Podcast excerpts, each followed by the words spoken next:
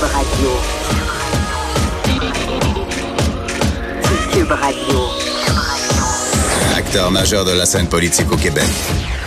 Il analyse la politique et sépare les faits des rumeurs. Trudeau le midi. Bon midi, bon mardi. Aujourd'hui, on est le 7 mai 2019. Mon nom est Jonathan Trudeau. Bienvenue dans Trudeau le midi à Cube Radio. J'espère que vous allez bien.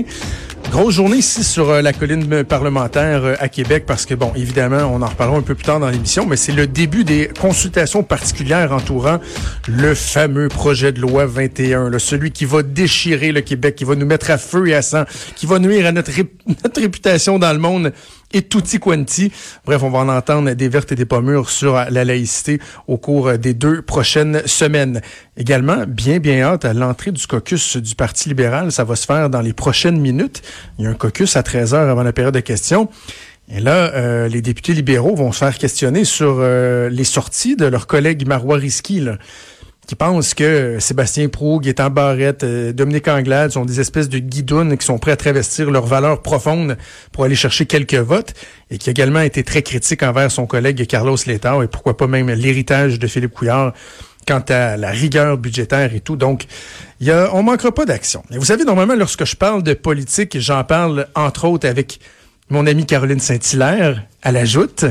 Et là, Caroline est avec moi en studio. Salut, Caroline. Salut, Jonathan. Mais pas pour parler de politique. Ah, si tu veux, on peut le faire aussi. ah, ça va bien. Ma journée va bien. Je suis de bonne humeur. Toi aussi. Ah, oui, pour, okay. Pourquoi elle est là? Pourquoi elle est là? non, euh, Caroline, je te reçois parce que c'est la troisième édition de la Journée nationale de l'audition. Ça se passe à travers la majorité euh, des régions du Québec. On vise à sensibiliser les Québécois et les pouvoirs publics aux problèmes liés à l'ouïe.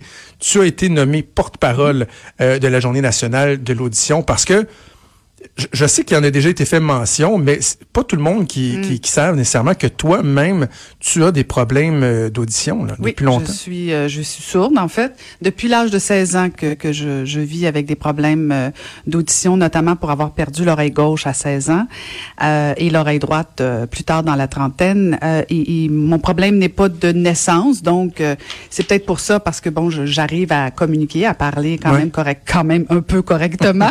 oh non, mais des fois c'est le propos là, mais la façon de le dire est correcte. la c'est ça. Mais euh, cela étant dit, euh, c'est dû en fait à des, des otites internes que j'ai faites. Ah, oui? Souvent les enfants, ben t'en as des enfants, ils font des otites, mais c'est ben externe. Oui. Alors c'est moins, ben c'est moins grave. C'est grave si c'est pas pris à temps ou si c'est pas euh, guéri ou quoi que ce soit. Mais moi, euh, c'était un peu plus vicieux dans le sens où j'avais mal, mais je le disais pas. Alors j'endurais la douleur. C'était des otites donc qui ont qui ont perforé mon tympan. Donc, euh, grosso modo, c'est un peu ça. Donc, Donc ça aurait pas été évité? Pardon? Ça aurait pu être évité? Ou... Ben oui, ça aurait pu, euh, ça aurait pu probablement. Euh, ça aurait pu aussi, notamment si j'avais consulté plus tôt. Okay. Euh, mais mais c'est ça qui est, qui est un peu dangereux en fait avec le problème de l'audition, c'est que la plupart du temps, on le dit pas. on fait semblant d'entendre ou de comprendre. on s'isole un peu aussi. Et, j'arrive pas à m'expliquer encore pourquoi c'est si tabou que ça, parce que moi j'ai fini ma thérapie au sens où quand je suis devenue sourde, ça a été quand même quelque chose à, accepter. Mais je me disais, bon, Caroline, toi, tu vas porter des appareils comme d'autres portent des lunettes. Mais on dirait que dans la société, de porter des appareils, c'est comme vraiment un handicap. Et, et euh, je me suis réconciliée avec ça, mais je suis pas certaine que c'est comme ça encore partout. Et te, te considères-tu comme une handicapée? T'sais, parce que c'est un handicap, mais est-ce que mm. tu te considères comme étant quelqu'un qui a euh, qui a vraiment un handicap comme tel? Ben oui, oui, parce que si par exemple, euh, si je manque de batterie dans mes appareils, ben j'entends plus rien. Alors euh, je peux me faire frapper dans la rue, je n'entends rien. Ah, là. Oui. Je dis, c'est pas, c'est pas, c'est pas, c'est pas un petit gadget là pour entendre mieux. Là, je n'entends pas. C'est bien pratique avec les enfants. Les enfants, Jonathan, quand même la fin de semaine. quand on, je faisais souvent la blague quand tous les enfants étaient à la maison l'été, je, je, vivais bien mon handicap. Mais, est-ce que c'était des... un enjeu quand tes enfants étaient jeunes, quand tu dormais la nuit par exemple, est-ce que tu avais cette inquiétude-là, devais-tu dormir avec tes appareils ou euh, non parce qu'en fait mais quand mes enfants étaient jeunes j'entendais quand même d'une oreille donc okay. et, et j'ai comme développé des réflexes hein. c'est comme n'importe quel handicap qu'on a on finit par développé des réflexes. Euh, je suis très sensible à la lumière, euh, très sensible au non-verbal aussi, la lecture labiale. Tu sais, je fais souvent la, la, blague que je connais rarement la couleur des yeux des gens, Parce mais que je connais bien l'hygiène buccale. là. Tu sais, Je suis capable de dire si quelqu'un a pas, pas une belle bouche, pas des belles dents. Mais euh, dans le fond, j'ai dû m'adapter, j'ai dû développer d'autres forces, euh, même faire de la, la télévision. Tu sais, TVA a dû m'accompagner, j'ai dû avoir des équipements particuliers parce que d'avoir des appareils, moi dans mon oreille, j'ai pas une oreille qui est comme standard. C'est ça, les fameux télex qu'on se met dans l'oreille. c'est Toi, t'as pas le même truc. Là. Non, c'est ça. J'ai dû, j'ai dû en faire un pour moi parce que il faut, puis, puis il faut que le volume soit très très fort. sais. Même au maximum, c'est difficile pour moi. Donc ça aussi, c'est la journée, c'est c'est intéressant parce que on invite les gens à faire des tests de dépistage, on, y- on les invite à consulter, mais c'est aussi dans le fond, puis je- j'en profite, euh, je l'ai fait ce matin, mais je pense que c'est important, des employeurs comme TVA ou LCN qui embauchent justement, qui n'ont pas peur d'em- d'embaucher quand même des personnes avec des, des- ce genre de problèmes-là. Moi, je pense que c'est intéressant parce que et, et et je le vois au quotidien, des personnes sourdes qui se disent, écoute, si elle fait de la télé puis qu'elle n'entend pas, ben pourquoi moi je peux pas faire ce que j'ai envie aussi? Tu sais maintenant, euh, Jonathan, ce qui est extraordinaire, c'est qu'il y a tellement de technologie. Tu sais, on peut très bien être accompagné même si on est sourd, mais il faut quand même avoir consulté, il faut savoir c'est quoi les problèmes qu'on a en termes d'audition pour peut-être pouvoir là, y remédier. C'est ça, parce qu'on peut intervenir en aval, les appareils, l'accompagnement, Oui. bon, les, les assouplissements que les employeurs peuvent mettre en place, mais en amont, il y a la prévention, il y a la détection, et là, euh, l'organisme pour lequel tu es, porte-parole, la Journée nationale de l'audition, vous avez fait faire un sondage auprès des Québécois, et ce qu'on comprend, ce qu'on peut tirer comme grande conclusion, c'est que la grande majorité des Québécois ne se soucient pas de leur Exact. ouïe. Euh, 38 des gens au Québec, à peine, ont déjà fait un test de- de- d'audition. Alors, quand on dit constamment qu'il y, a- il y a plus de 10 de la population du Québec qui a des problèmes d'audition, mais c'est même pas tout le monde qui a déjà fait un test. Au- au- quand on est au primaire, on oblige les tests de vue et on dit prenez soin de vos dents, mais on fait rien pour les oreilles. Et si justement on détecte pas plutôt des problèmes d'audition, ben comme je, comme un peu comme moi, on se referme, on attend, on attend, et là des fois ça devient plus problématique. Et peut-être que si on forçait un peu les tests d'audition plus tôt, ben on pourrait détecter, on pourrait parce que c'est pas c'est pas toujours la conclusion des appareils. Des fois ça peut juste être une petite intervention chirurgicale, ça peut juste être euh, un soutien, ça peut des fois ça peut être aussi banal qu'un gros bouchon, mais il faut les enlever si on veut pas que les infections, des choses comme ça. Donc, si on faisait des, des stratégies plus euh, proactives en amont, ben peut-être qu'on pourrait trouver des solutions plus euh, plus dynamiques. Et il faut pas tomber dans le piège de penser que c'est juste les personnes rendues à un certain Non. âge qui commencent à devenir dures de la feuille. Là, les Non. jeunes aussi, particulièrement des jeunes qui vont être exposés à, à- à un environnement sonore très bruyant, la musique entre autres, les écouteurs. Les écouteurs. Moi, écoute, moi, je l'ai toujours vu comme étant pratiquement un mythe là, quand j'étais jeune. J'écoutais ma Ouais. musique forte, mais ça peut vraiment avoir une incidence Ouais. là, sur- Deux mythes euh, qui, qui, qui sont toujours euh, qui perdurent dans la société, c'est que les écouteurs c'est pas dommageable. Or on constate que oui, ça a des, des, des impacts, que ce soit des acouphènes, que ce soit de on s'habitue à un volume, puis c'est toujours agréable. hein. Quand on porte des écouteurs là, c'est le fun, le son, on le met un peu plus fort, on aime ça, c'est c'est de l'ambiance, mais c'est c'est vicieux aussi parce qu'on monte de plus en plus le volume et là ça peut devenir problématique. Et l'autre mythe, c'est la toutes les les, Q-tips, hein. On lave nos oreilles Ah, avec des y a- Q-tips. ah, on ne fait plus chicaner, ça. On ne fait plus ça. On ne fait pas ça. Oh, mais il y a ma blonde va être contente de t'entendre Oui, parce que moi, c'était tous les jours, c'est une maladie. Non, ben c'est Je, ça. je ne peux pas le matin après la douche. Ça s'appelle pas- un TOC. C'est plus une maladie, ça s'appelle un TOC peut-être chez toi? Ben, peut-être, mais faut que je le fasse, sinon Mais j'ai oui. l'impression que c'est Mais fais-le à j'ai mais rentre pas à l'intérieur parce que c'est problématique et euh, il faut cesser de faire ça. Donc c'est pour ça que si on rencontre des spécialistes, si, si on se fait, euh, on se fait euh, diagnostiquer ou si on, a une consultation, ben peut-être que c'est juste un bouchon où on va dire, écoute, Jonathan, arrête de faire telle affaire, telle affaire. Puis là, ben ça peut peut-être euh, effectivement pallier à d'autres problèmes éventuels. Parce que quand ça commence à régresser, est-ce qu'il y a moyen de, de stabiliser ou tu sais c'est comme une espèce de de, de, Ben, de écoute, je suis pas, je suis pas spécialiste, puis je, je- loin de moi l'idée de vouloir là, faire des, des interventions, mais, mais moi ce que je pense, c'est que si on consulte des spécialistes, puis au Québec, il y en a plein de spécialistes, que ce soit des ORL, que ce soit des audiologistes, des audioprotégistes, y- y- on est gâtés. Là, il n'y a pas de raison déjà de faire un test, de rencontrer notre médecin. Eh, Écoute, on n'entend pas bien. Tu sais, quand tu te rends compte que ton volume de télévision est passé de 10 à 34, ben c'est peut-être le temps d'aller voir euh, quelqu'un. Euh, quand même les habitudes aussi. Toi, tu travailles avec euh, des Et je mets le volume très, très fort. Tu mets le volume très je sais fort. que je le mets trop fort. Alors voilà, fait que là, c'est pour ça que la journée, on- moi, je trouvais ça très intéressant de m'y associer pour sensibiliser, mais aussi de dire, écoute, là, aujourd'hui, là, dans 200 endroits au Québec, c'est gratuit pour avoir un test de dépistage. C'est sûr que c'est pas, c'est pas exhaustif, c'est un petit test de 10 minutes, mais ça donne déjà une indication. Hier, j'étais à Montréal, et il y avait des gens qui faisaient le test et qui voyaient une différence entre l'oreille gauche et l'oreille droite, juste en tenant le cellulaire constamment à l'oreille gauche, mais on peut se rendre compte que ça joue sur, euh, sur la santé des oreilles.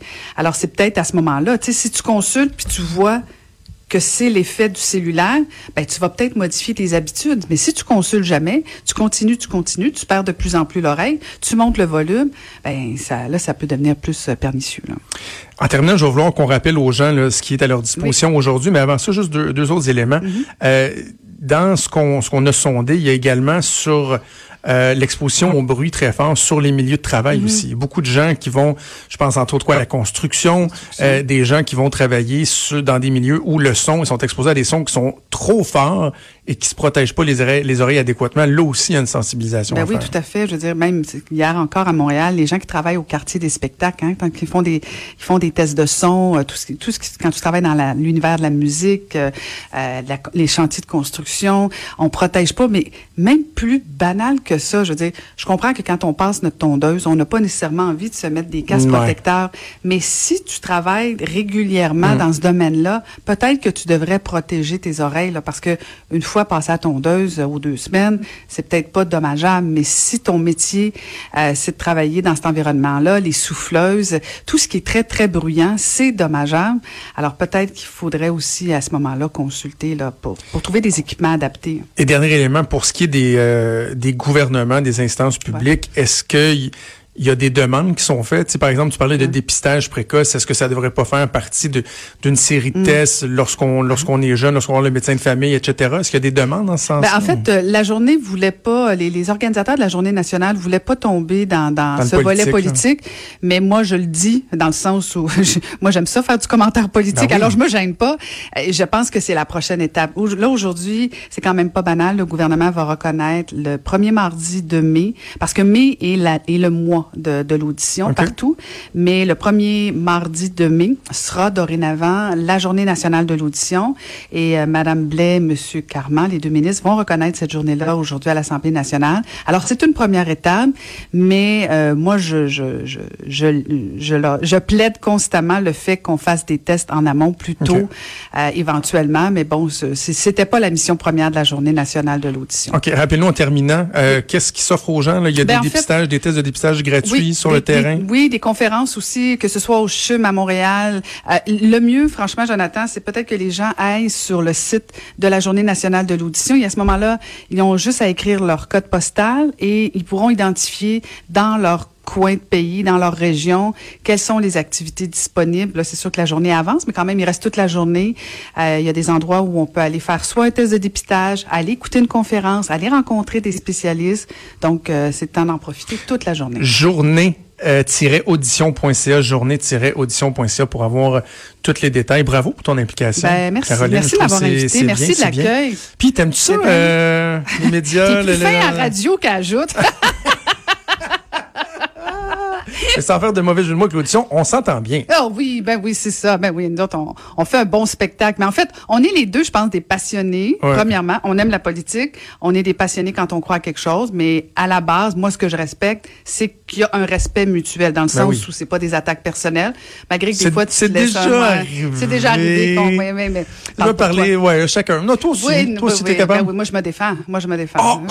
Moi, je fais juste me défendre. Mais Mm-hmm. non, mais en fait, je pense qu'il y, a- il y a la notion de respect et, et on est conscient dans quoi on embarque. Je veux dire, quand c'est l'émission l'ajoute, on comprend le concept, c'est ça le but, Mm. c'est c'est c'est c'est de trouver des, des conflits ou trouver des positions qui sont différentes pour faire avancer. C'est ça, ça peut pas être toujours comme ça. Puis je veux dire, on se parle euh, quand on n'est pas en onde. Puis je veux dire, on Ah oui. est capable de faire plus que deux phrases. Puis, ben, puis la clé du- de notre succès aussi, je pense, à l'ajoute, c'est qu'il y a- c'est pas fake. C'est-à-dire que Tu sais, toi, moi, moi, souvent, les gens me, me le demandent. Tu sais, est-ce que vous haïssez vraiment? La réponse, c'est non. Non. Mais est-ce qu'on se pogne pour de vrai? Oui. Oui, oui, oui. Est-ce qu'on est conscient qu'on fait un show de télé? Assurément? Ben oui. Mais on s'invente pas des opinions pour euh, s'obstiner, mais on sait que quand on part en pause, quand l'émission est terminée à 16h ou à 17h, on passe à d'autres choses. Puis même à la limite, on peut se dire, hey, ça a donné un bon show. Habituellement, tu sais sur quel bouton peser, toi. T'es pas, Pas pire, hein?